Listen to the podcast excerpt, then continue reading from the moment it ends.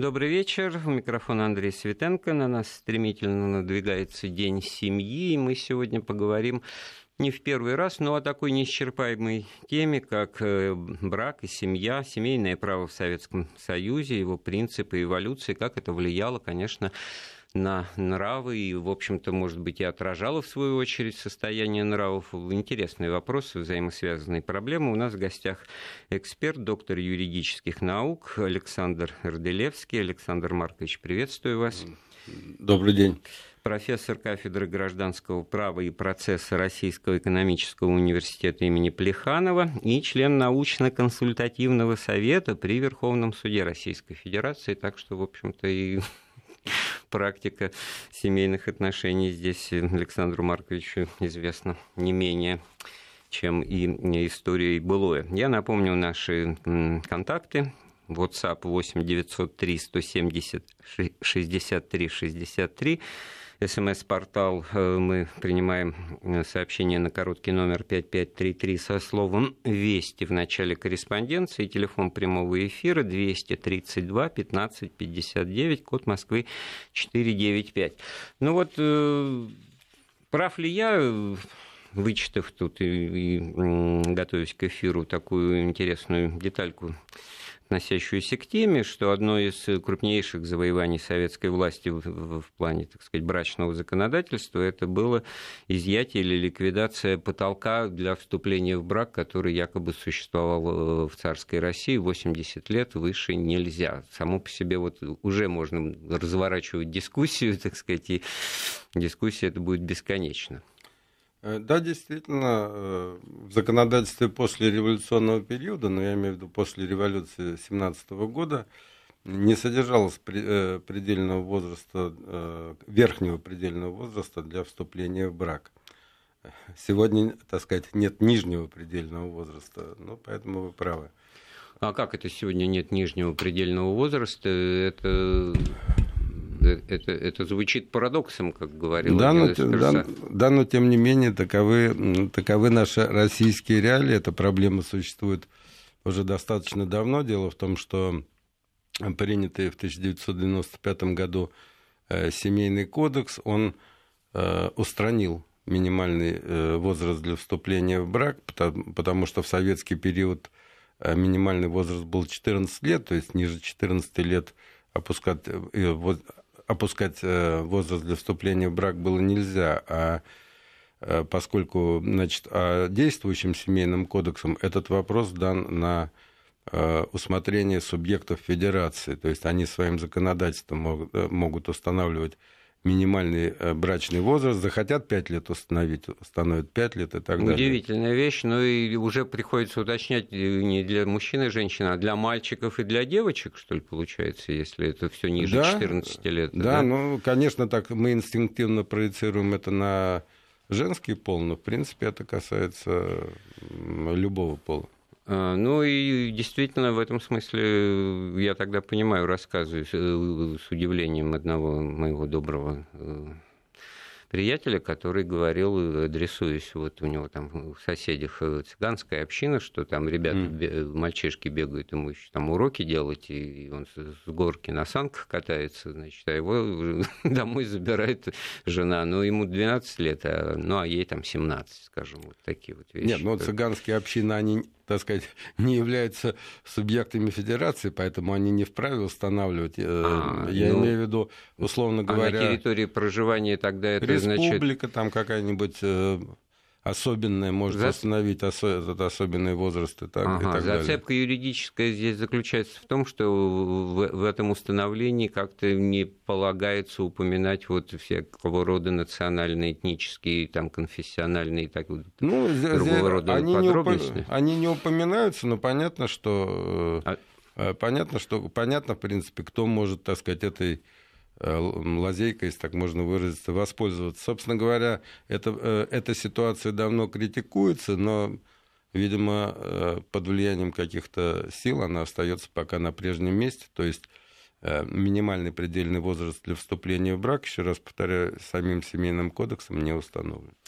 Ну, а потолок убрали еще там, а верхний, говоря, да, в 17 году. Да, верхний, ну, тогда вот и давайте о первых, э, так сказать, в подходах, установлениях и принципах советской власти. Тогда вот, э, с одной стороны, утверждается, что был унифицирован э, возраст вступления в брак, а с другой стороны тут же обнаруживается, что это вот для мужчин было 18 лет, а для женщин 16, да? Да, первоначально было именно так, то есть то есть э, кодексом о браке от, от 1918 года, то есть первым кодексом, который был принят э, по этому поводу, э, был установлен, было, были установлены разные возрасты для вступления в брак. Как это согласовалось с принципом равноправия, провозглашенным советской властью? Уже неравноправие здесь?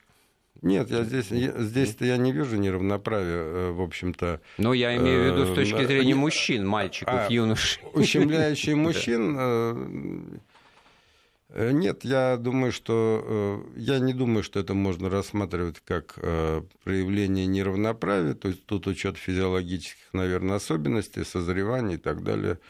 Поэтому, ну, можно, можно, конечно, в каком-то плане говорить о том, что а есть, есть некая, некая разница, э, э, есть нек, э, некий разный подход, но я думаю, он, в общем-то, был оправдан.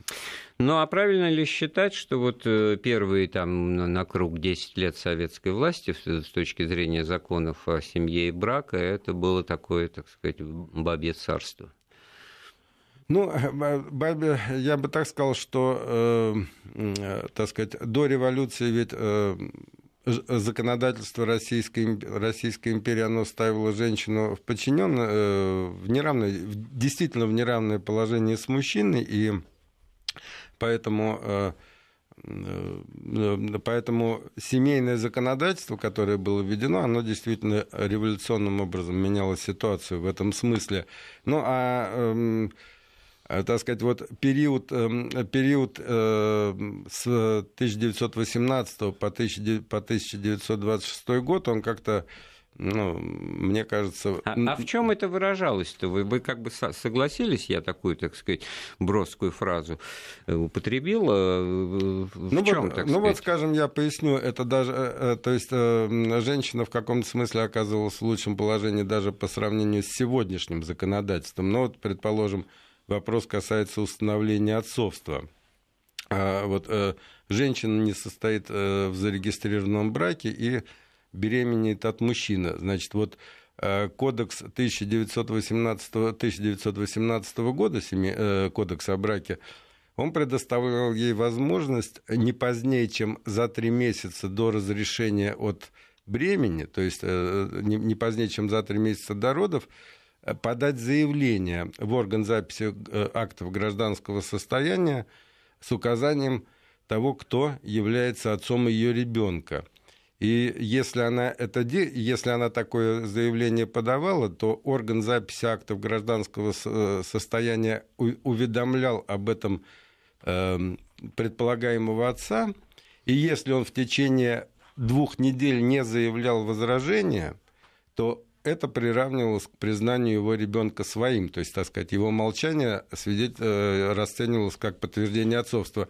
А если, а если он заявлял возражение, то тогда ему предоставлял, в течение двух недель заявлял возражение, то ему предоставлялась возможность в судебном порядке доказать неправильность заявления этой женщины. То есть он должен был подавать да, в суд, да? Да, то есть угу. сегодня женщина должна подавать в суд в целях установления отцовства в судебном порядке. Ну, вернее, да, если речь идет об отцовстве. А здесь ей достаточно было написать заявление в ЗАГС, и дальше ей оставалось ждать, э, чем кончится дело. И более того, если женщина находилась, имела половые отношения с другими лицами в тот же период, в который было возможным зачатие, то к участию в процессе в качестве ответчиков привлекались все эти лица, и э, обязанность по алиментному содержанию возлагалась на них всех. То есть, иными словами, судебным решением отцом признавался тот, э, в отношении которого она написала заявление,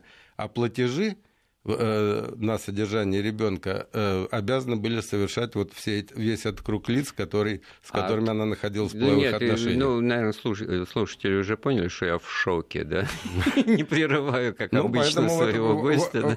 В этом плане бабе царство. От лица вот этих вот негодяев тире, значит, не пойми кого, значит, оказавшихся в такой странной ситуации. А как этот круг лиц-то тоже составлялся? Это приходила а, женщина и ну, представляете, как, просила да. большой лист бумаги, лучше два, да, и начинала, да, так сказать, записывать навер, туда. Наверняка уже свидетельство, а представьте, скажем, э, дело в том, что вы не забывайте, еще раз повторяю, это период с 18 по 26 год, то есть в этот период... Ну, гражданская война, не разберих, как а, минимум. Нет, да? но сюда вошел и период НЭПа, расцвет проституции, вот в каком, э, так сказать... Э, Падение нравов, вызванное любой, так сказать, да, военной да. ситуацией, гражданской да, смуты и так да, далее. Да, совершенно верно. Сюда, сюда же следует упомянуть, что это период, э, так сказать, развитие, это период, когда имела место теория стакана воды, приписываемая Калантай, то есть ну, теория это, положим, может быть, и была, и слова о стакане воды были сказаны, тем более повторенные потом Владимиром Ильичем, но насколько это на самом деле определяло нравы, ситуацию, вот, э, ну, так сказать, одно дело, это, так сказать, эстетика большевизма в исполнении э, Каланта, это, так сказать,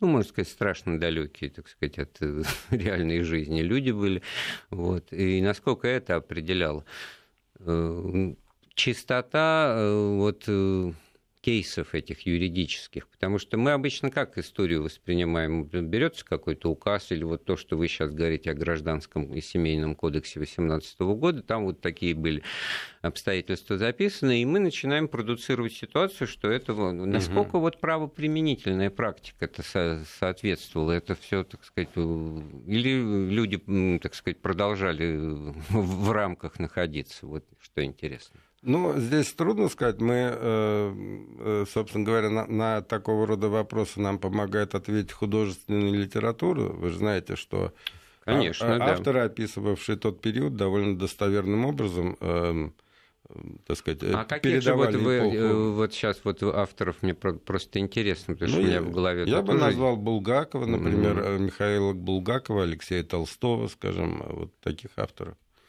Вот. И, и что, и где там это у них э, вот по части того, той коллизии, которую вы нарисовали, потому что это получается, ну, просторы для шантажисток и для ну, других, так сказать, неблаговидных, так сказать, Э, поступков, потому что одно дело, конечно, можно... Вот очень интересно, что, так сказать, суд и закон на стороне женщины, и учитывая, так сказать, практику дореволюционную ее действительно, так сказать, иное положение во всех смыслах, да, а тут получается, что она вот, может, действительно берет лист бумаги и начинает записывать, так сказать, имена лучше, больше, а может быть и имена людей заведомо, так сказать, сольвентных и, так сказать, не случайно в этот список попавших, а они в лучшем случае могут что оправдываться в суде, подавая туда заявление исковое и, и оказываясь в, в плане вот доказательств, что я, мол, не верблюд.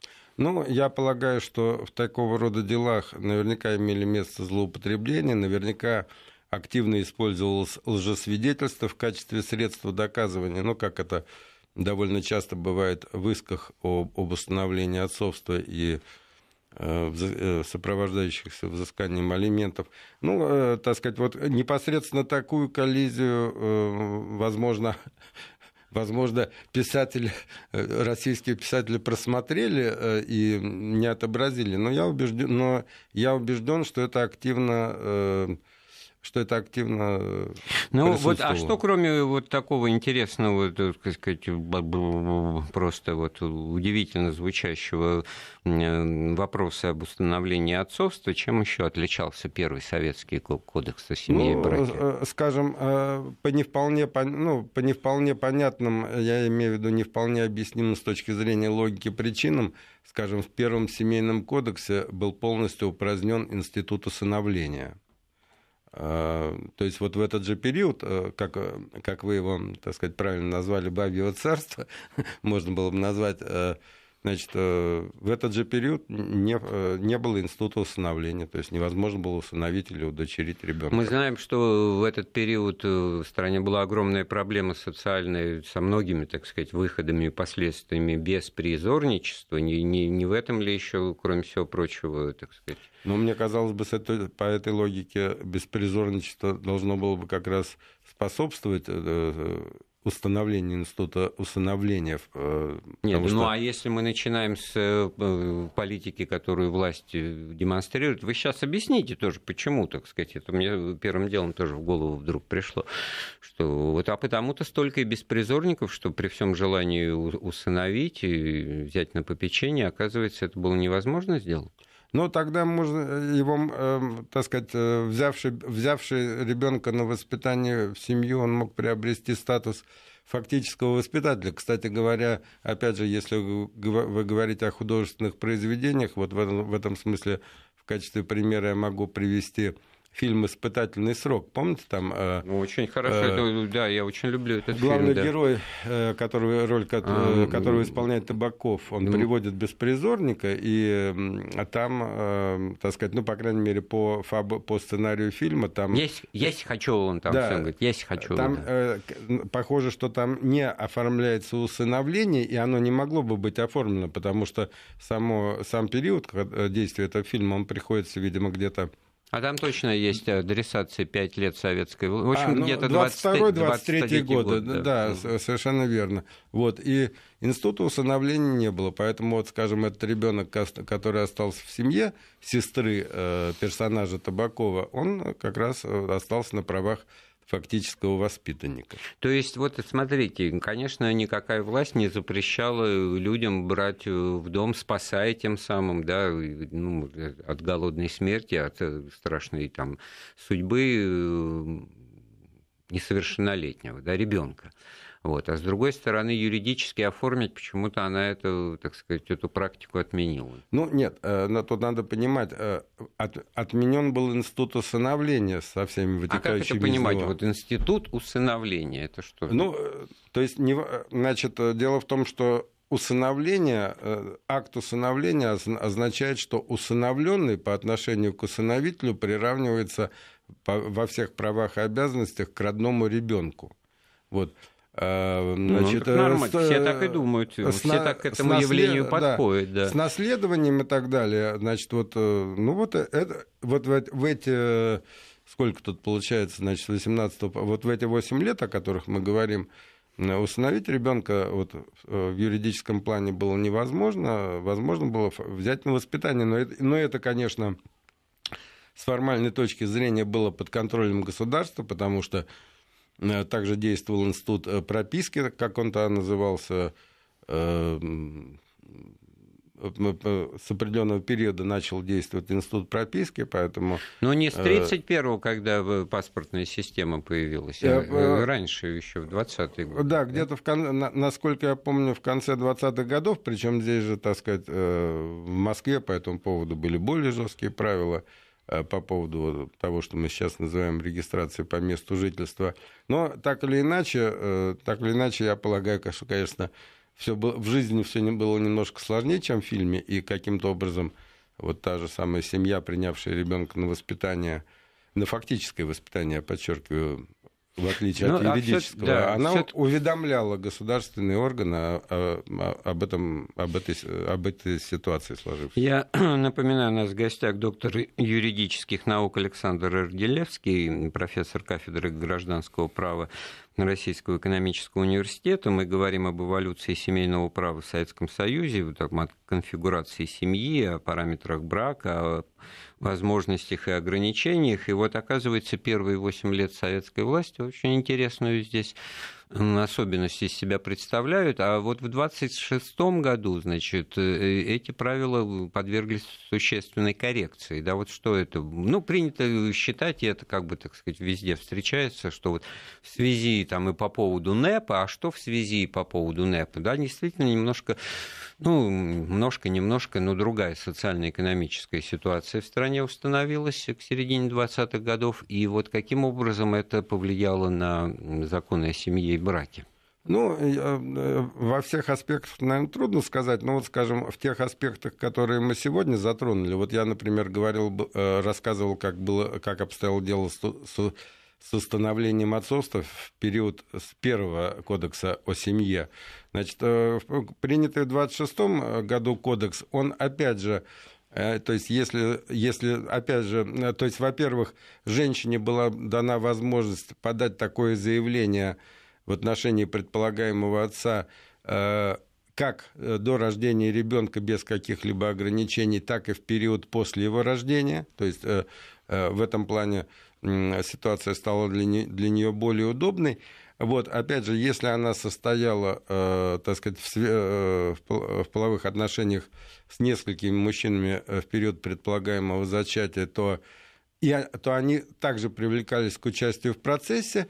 Вот, но решение выносилось только на того, в отношении того несчастного, которого суд, так сказать, а, э, ну, ну, крайним, определял да? в, качестве, э, в качестве отца ребенка. Да. да, и вот при этом можно говорить, как бы условно считается, что нравы-то советские, они, так сказать, замундиривались там дальше к 30-м годам, э, а тут получается, что с самого начала... Прошу прощения, и, и... Был, и был восстановлен институт усыновления в 26-м году. Он, он появился. А вот там еще интересные такие позиции, которые требуют разъяснений специалиста. Новшеством этого кодекса явилось признание наряду с зарегистрированным браком юридического значения фактического брака. Вот это вот что да, это за, да, за вилы такие? Совершенно верно, вы абсолютно правы.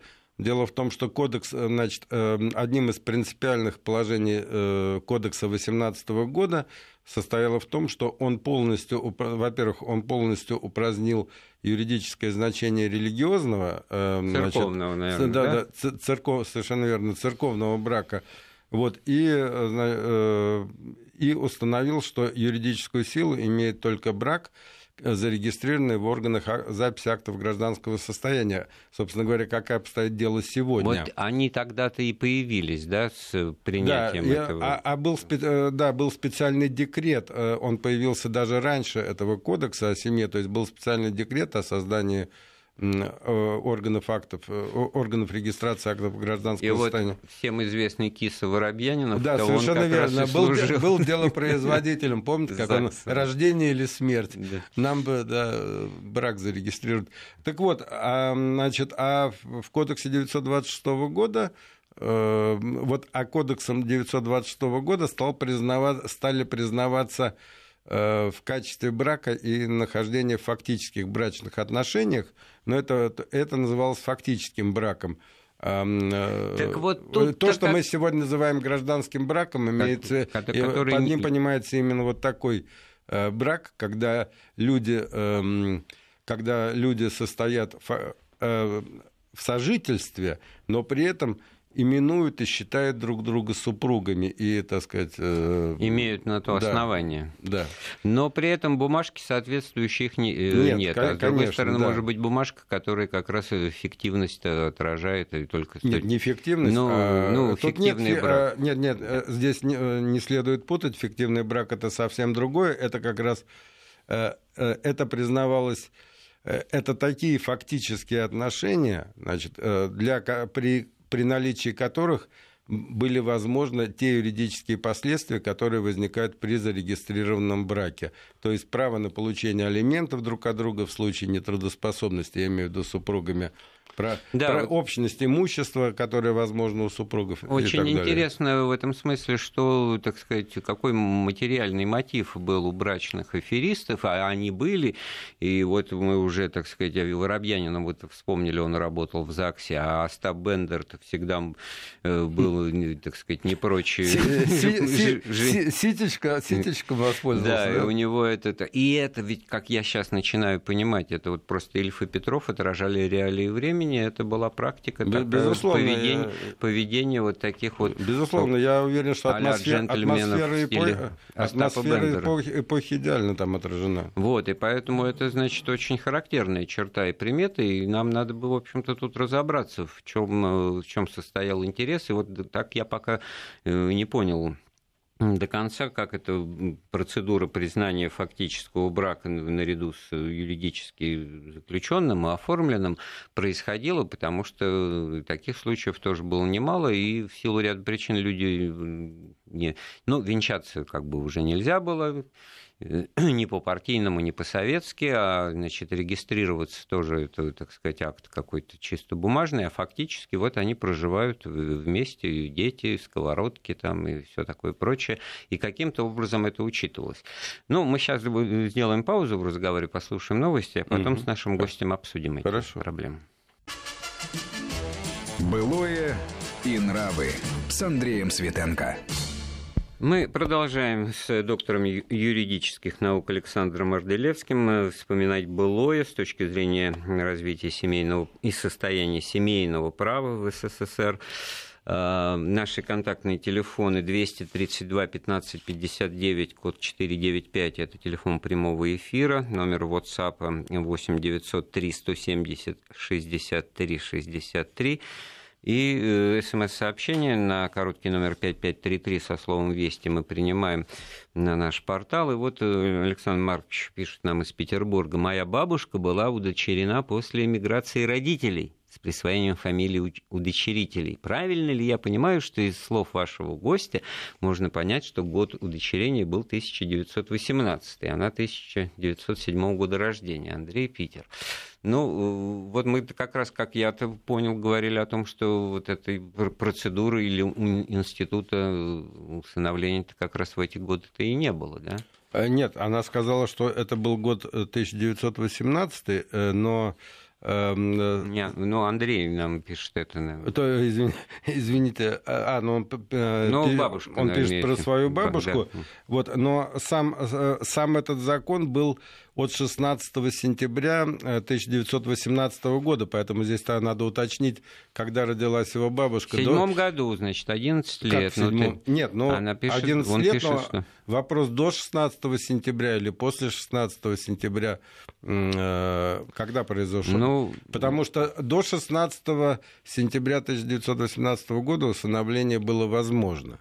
Угу. Оно стало невозможным э, после того, после того как а, был введен вот в действие. Как раз кодекс. вот с 18 да, по 26 э, э, слушатель, довольно... слушатель же не указал. Да, довольно странный, так сказать, вот порядок, который, конечно, вызывает оторопь, потому что тогда, когда было кого усыновлять, миллионы беспризорников, да, и вот э, судьба бабушки нашего слушателя из, из Петербурга. Родители там эмигрировали, вынуждены были, да, ну, дочку вот с собой взять каким-то образом не, удал, не удалось, не получилось. Ну, в общем-то, можно только догадываться, какие там были экстремальные обстоятельства, вызванные гражданской войной и участием, участием, скорее всего, в ней. Вот. Но вот при этом, значит, просто классический пример разделенной семьи, и, и при этом, значит, с 18 года, с сентября, как вы говорите, вообще этот э, механизм был отменен. Да, кодекс был принят, еще раз повторяю, 16, 16 сентября 1918 года, тот, о котором я говорю. Вот, э, да, но мы уже успели начать разговор о том кодексе э, времен НЭПа 26 года, в котором такая интересная позиция признания фактического брака. Как эта процедура, если ее так максимально кратко описать, она для чего вообще необходимость имела?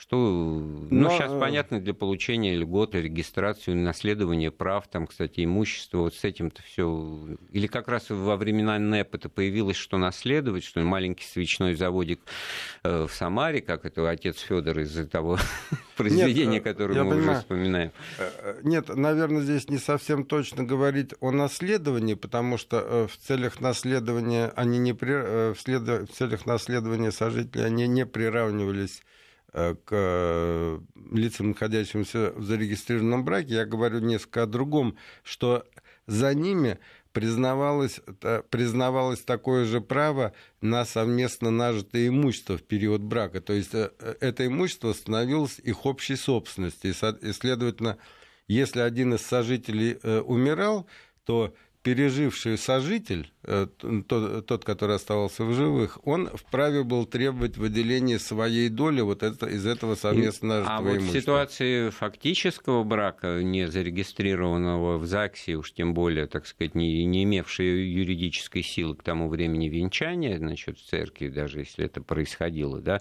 каким-то образом, может быть, чаще всего тайно, то тогда это, как, это надо было заявлять вот э, вдовцу или вдове А, такой Да, соломенной, нет, получается. во-первых, эти лица могли зарегистрировать брак. И, э, скажем, после 1944 года такие случаи часто имели место, но в определенных целях.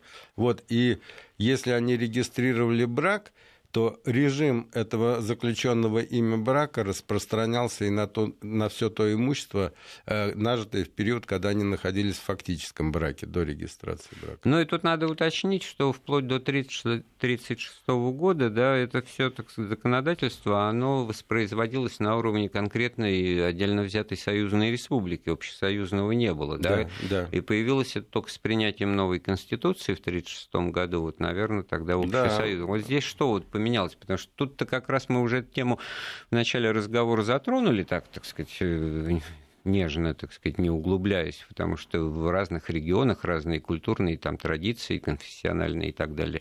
Страна огромная, в этом смысле многоконфессиональная, многонациональная, а тут, значит, вот союзный в чем заключался смысл? Ну, э, нет, ну, значит... э, И один знаменатель какой-то должен был по- по- Да, появиться, но как э, минимум. он, он нет, но он оказывался одни- одним знаменателем, хотя, хотя тогда был ведь период, когда не было и не могло быть чего-то подобного параду, тому параду суверени- суверенитетов, Ну, это который мы наблюдали в печально известный период начала 90-х годов. Э, Поэтому э, э, кодексы о браке союзных республик, они строились по принципу э, на- на- на- напо- наподобие в основном наподобие кодекса о браке и семье, но когда было введено регулирование союзного уровня, появились, появились естественно, соответствующие указы, там в 1935-м появлялись э, позднее о расторжении брака, но они,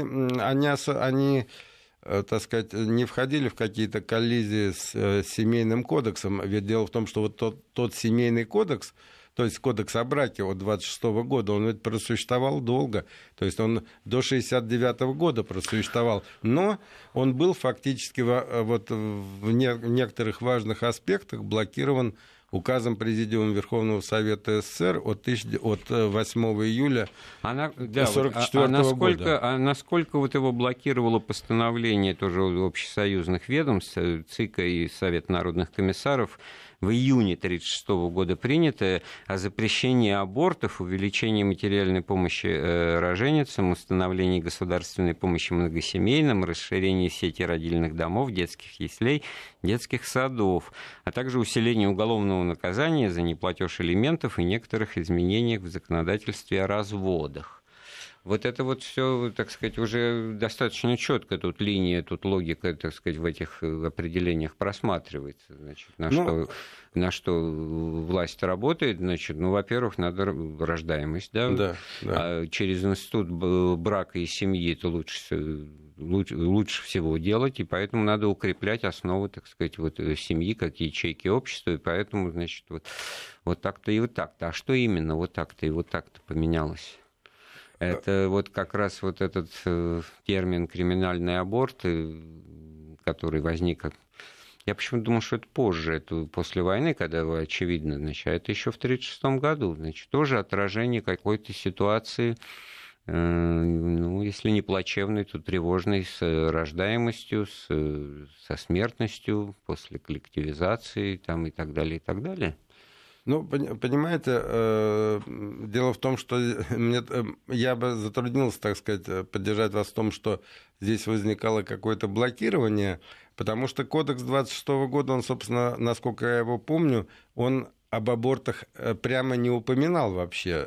То есть, да, собственно говоря, и действующий семейный кодекс сегодняшний, он о прерывании беременности ничего не говорит. Ну, то есть там, ну, только в общем, там имеется в виду, что там родители сами свободны в решении вопросов связанных с браком, с построением семейных отношений. Вот, но то, что, то, что была криминализована вот эта область прерывания беременности, это, так сказать, прямого противоречия кодексу не, не представляло. Вот, скажем, серьезным шагом был но было существенно э, вот актами, изданными позднее, в частности, вот, скажем, э, указом, о котором я упоминал, от 1944 года, была усложнена процедура расторжения брака. То есть э, вот с этих... С этих Это ужест... вы об указе от 8 июля 1944 года, да, наверное, да, говорите. Да, да, совершенно верно. То есть была, была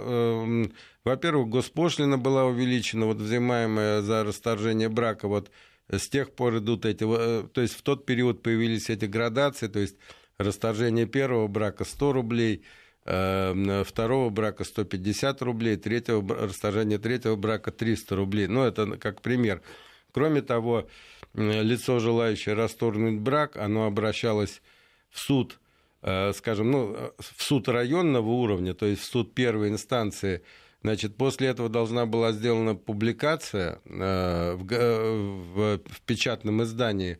Вот, а э, на, э, на, на суд первой инстанции, в который подавалось заявление, возлагалась функция примирения э, супругов. Э, значит, и если примирительная процедура не срабатывала, то э, подавался иск, то дело передавалось в суд вышестоящей инстанции, и вот в суд вышестоящей инстанции рассматривал дело о расторжении брака. То есть э, была усложнена процедура. Вот я помню, в детстве вечернюю Москву в доме выписывали, и вся последняя страница состояла из таких вот рамочек, ну, напоминавших, значит, некрологи. Смысл заключался в том, что гражданка, так сказать, Y и гражданин X объявляют о расторжении, о подаче документов для расторжения брака. И, ну, большинство фамилий, конечно, никому ни о чем не говорили, но по отчаянию, если там встречались фамилии людей известных, артистов там и так далее, то это вот, вот в те времена, в 60-е годы, давало возможность, значит, вот это обсуждать. И была даже карикатура в, в «Крокодиле», когда отменили это правило, значит, такой вот брачный аферист, нахмуряя очередную девушку, я неоднократно печатался в газетах, мое имя хорошо известно. Да, в чем смысл этого, этой известности, он, конечно, уже не уточнял. Ну что ж, прервемся в очередной раз, послушаем новости. Былое и нравы с Андреем Светенко. Так, продолжаем с нашим гостем, доктором юридических наук Александром Эрделевским, вспоминать э, былое и нравы, которые формировались э, в семье, а семья, в свою очередь, советская, испытывала на себе, так сказать, э, изменения законодательства. И вот такие метаморфозы мы проследили. Одно дело, первые восемь лет советской власти, когда было, в общем, так довольготно, прям скажем, особенно женщинам. Потом, значит, какие-то разумные установления возникли, отражавшие ситуацию НЭПа, так сказать, экономической активности, самостоятельности.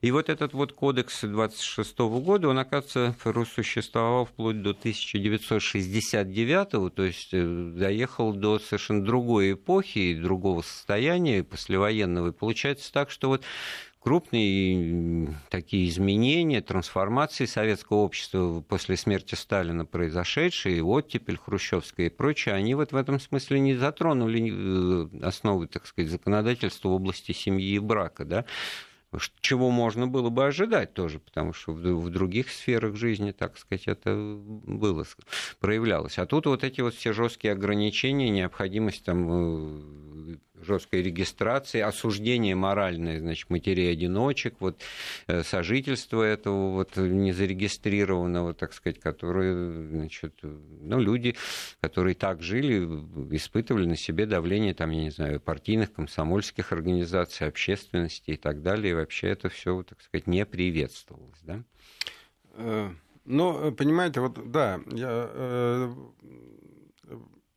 просуществовал-то кодекс 26 года до 69 года просуществовал, но тут будет небольшой пере... натяжкой сказать, что он просуществовал благополучно, потому что, как я вот уже упоминал раньше, указом от 8 июля 1944 года многие положения этого указа блокировали семейный кодекс. Ну вот к числу наиболее важных, вот особенно в, во взаимосвязи с вопросом о матерях-одиночках, об одиноких матерях, я должен сказать, что э, вот этот указ э, воен, военного времени от 8 июля 1944 года, он послужил причиной э, того, что ну, наступило мужское царство, если так можно было сказать. Этим указом э, был, было запрещено э, женщинам, э, женщинам, не состоящим в браке, или состоящим в браке, но забеременевшим не от супруга, предъявлять иски об установлении отцовства и взыскании алиментов э, к фактическим отцам Э, к фактическому отцу ребенка. У нас сюжетный разговор получился. Мы начали с того, что в 2018 году новая власть, советская власть, она дает женщинам право вообще здесь распоряжаться в отношении мужчин э, вот, а как захотят, то есть все зависит от их, так сказать, отношений, чувств, порядочности тоже, да, в этом смысле алименты с кого угодно можно было требовать, а да, тут да. оборотные, так сказать, финита или комедия. Да, да, существует много этот, э, этот указ в этом отношении подвергался критике, причем критике еще и в сталинский, и в послесталинский период. Вот, но значит, э, здесь что этим, причем тот э, нюанс в том, что фактически отцы детей не могли зарегистрировать свое отцовство даже добровольно. То есть тут не идет речь только о том, что женщинам запрещалось подавать в суд с исками об установлении отцовства, а самим отцам, даже если они хотели признать своего ребенка, этот указ не давал возможности им сделать, и поэтому приходилось прибегать к разным, так сказать, обходным процедурам, то есть а каким? А, а, а, это единственная процедура, процедура усыновления, ведь, как я уже сказал, кодекс 26 -го года он восстановил возможность усыновления, поэтому фактически отец, поскольку он не мог признать свое отцовство, ну, э, путем подачи совместного заявления с матерью ребенка, он вынужден был э, проходить через процедуру, э, через процедуру усыновления. Не одно и то же же ведь, потому что усыновление по умолчанию полагает, что значит, усыновителя это не, не, кров, это не, не, не, природный, не биологический. Вот, да, как да не биологический отец. А, не, отец. Не... а вот то, что признать биологическое отцовство в качестве того, что вот как отцовство, не разрешалось по закону, и это действительно отражает вообще, так сказать, ну, политику власти в отношении прав личности. Вот, получается, Конечно, это... прав ребенка, потому и, что ребенок, ребенок лишался возможности знать своего отца, э, то есть юридически знать своего отца, потому что в свидетельстве о рождении ставился прочерк или фамилия Ну, тем более, что речь-то идет о военном времени, о том, что действительно всех разметало там э, войной, это миллионы судеб, и это все, так сказать, неудивительно.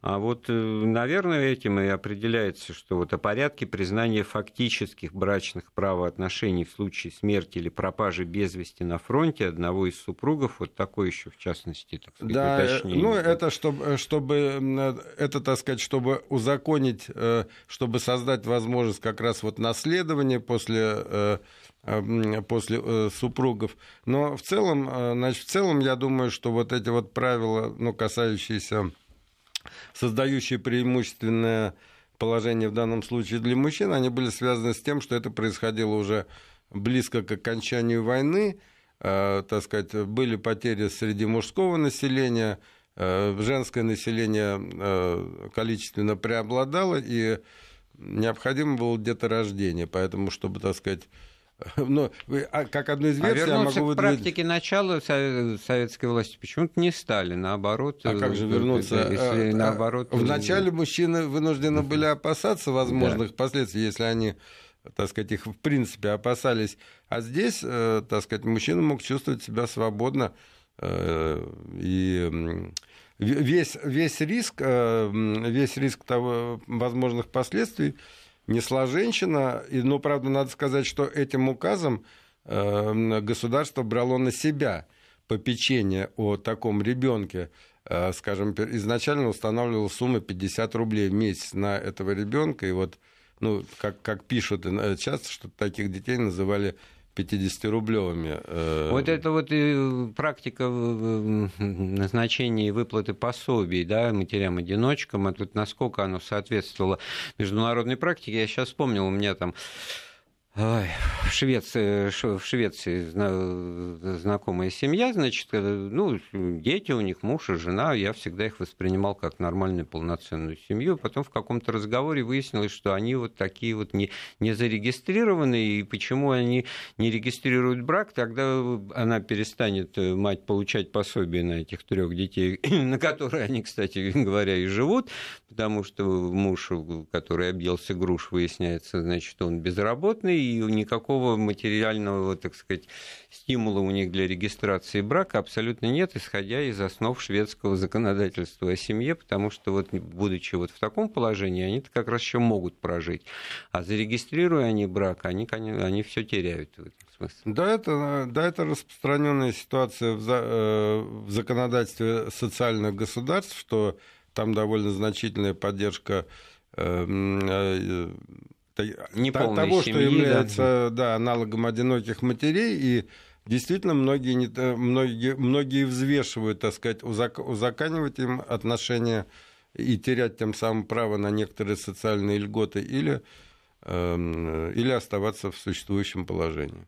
Вот, ну, такая же ситуация, кстати говоря, и в России, потому что в России э, одинокие матери тоже имеют право на некоторые виды э, финансовой помощи, вот, крайне незначительно, естественно, по сравнению, э, по сравнению с западноевропейскими, но и Александр Маркович, да. у нас остается буквально две минуты. Вот подводя итог, если вот сначала в начале разговора, в начале советской истории, это значит на одну чашу весов был приоритет, так сказать, с точки зрения прав, привилегий и возможностей в, в пользу женщины. После войны Великой Отечественной это значит на другую чашу весов гирьки понабросали. А что сейчас? Вот такое вот равновесие, как бы вы охарактеризовали? Я думаю, сегодня мы имеем вполне такой достаточно уравновешенный э, э, семейный кодекс. Ну, э, я не говорю... Дело в том, что при любом кодексе возможна также и судебная практика, которая способна э, исказить некоторые идеи,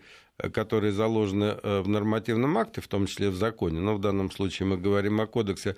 Но, тем не менее, сегодняшний кодекс, он достаточно последовательно проводит идею равенства прав мужчины и женщины во всех вопросах, в том числе в вопросах воспитание детей, реша... получениями образования, так сказать, э, решение любого рода семейных вопросов, которые осуществляются по взаимному согласию, э, довольно, так сказать, так сказать каких-либо ограничений в способах, скажем, установления отцовства, о которых мы говорили, нет. Это, э, в общем-то, в этом плане ситуация такая, какая и была предусмотрена предыдущим кодексом о браке и семье 60, 60 69 -го года, э, то есть путем подачи совместного заявления, причем э, э, лицами, не состоящими в браке, причем способы подачи заявления существенно разнообразились, то есть в случаях невозможности совместной подачи, возможно, подача одним с нотариальным удостоверением. Э,